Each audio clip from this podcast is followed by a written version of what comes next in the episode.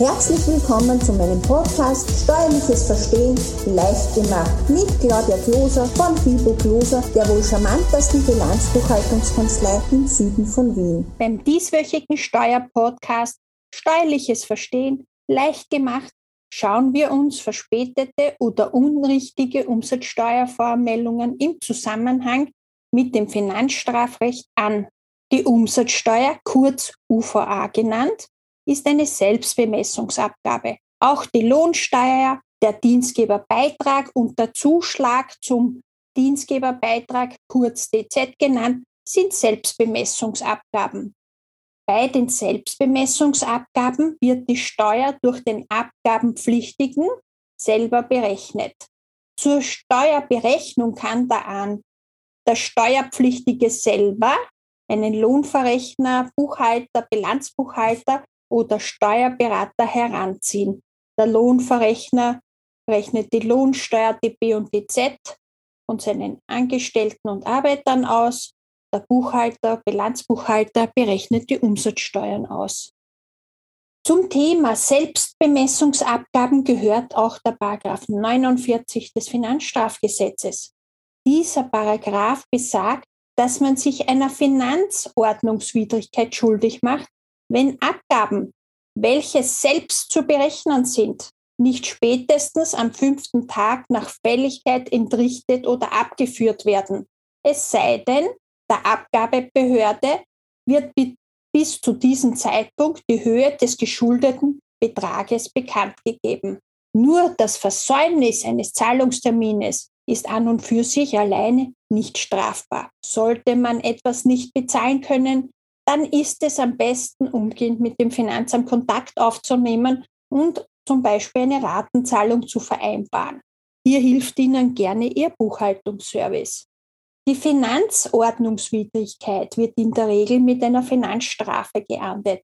Die Deliktsvollendung ist mit Nichtentrichtung am fünften Tag der Fälligkeit gegeben. Wichtig ist, dass unbedingt die Höhe des geschuldeten Betrages dem Finanzamt bekannt gegeben wird. Liegt man zum Beispiel im Spital, dann bitte benachrichtigen Sie jemanden aus Ihrem Umfeld, dass dieser mit Ihrem Buchhaltungsservice oder dem Finanzamt Kontakt aufnimmt. Oder man ruft, ruft zumindest mündlich beim Finanzamt an.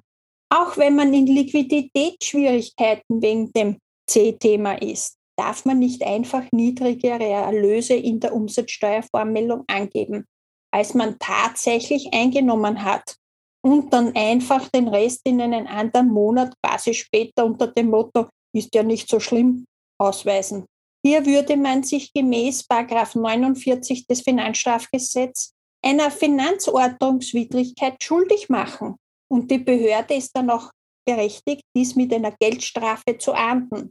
Man macht sich auch strafbar, wenn man durch erhöhte eingetragene Vorsteuern in der UVA eine ungerechtfertigte Abgabengutschrift erwirkt, damit man quasi wieder liquide wird. Dies fällt unter den Tatbestand des Vorsteuerbetruges gemäß 39 Absatz 2 des Finanzstrafgesetzes. Dies sind Abgabenhinterziehungen nach 33 Absatz 1 und 33 Absatz 2 Litera A des Finanzstrafgesetzes durch Geltendmachung von Vorsteuerbeträgen, denen keine Lieferung oder sonstige Leistung zugrunde lag. Schauen wir uns dazu ein paar Beispiele an. Der Klient A führt im Jänner 2022 zu wenig an Umsatzsteuer ab weil er immer noch auf die Auszahlung des Fixkostenzuschusses wartet. Weil der Fixkostenzuschuss aber erst im April 2022 an den Klienten ausbezahlt wurde, nimmt er daraufhin die fehlenden Umsätze erst in die Mai-UVA.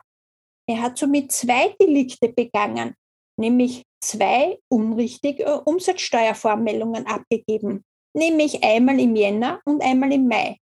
Dies bedeutet aber auch, dass die Behörde zweimal eine Strafe vorschreiben kann, nämlich einmal im Jänner gemäß 33 Absatz 2 Litera A des Finanzstrafgesetzes wegen Abgabenhinterziehung und einmal im Mai wegen 51 des Finanzstrafgesetzes wegen einer Finanzordnungswidrigkeit.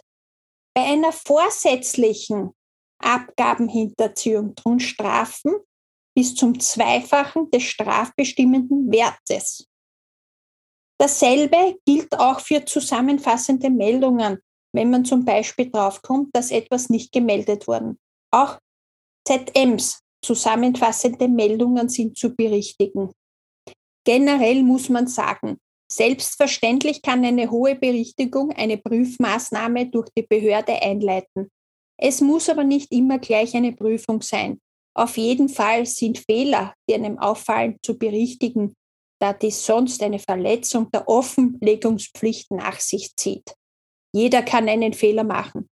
Wichtig ist, diesen Fehler dann, wenn er auffällt, zu berichtigen. Eine Finanzordnungswidrigkeit gemäß 50 des Finanzstrafgesetzes ist es, wenn man vorsätzlich handelt. Die abgabenrechtliche Anzeige, Offenlegungs- und Wahrheitspflicht verletzt, um ungerechtfertigte Zahlungserleichterungen zu erwirken. Hier drohen Geldstrafen bis zu 5000 Euro pro Finanzordnungswidrigkeit. Wenn man wirklich einmal Mist gebaut hat, dann warten Sie nicht, bis es zu spät ist. Dann sollte man unbedingt eine Selbstanzeige vor Tatentdeckung erstatten. Für eine Selbstanzeige gelten äußerst strenge Voraussetzungen, damit diese strafbefreiend wirken. Bitte hier nicht selbstständig tätig werden. Sie, äh, Sie erinnern sich sicher an den Fall von Uli Hoeneß, der eine Selbstanzeige einbrachte, die aber mangels eines Formalfehlers nicht straffrei ausging und er dann leider einsitzen musste. Hier benötigen Sie unbedingt die Unterstützung eines finanzstrafkundigen Steuerberaters. Dies ist aber nicht das Thema dieses Podcasts.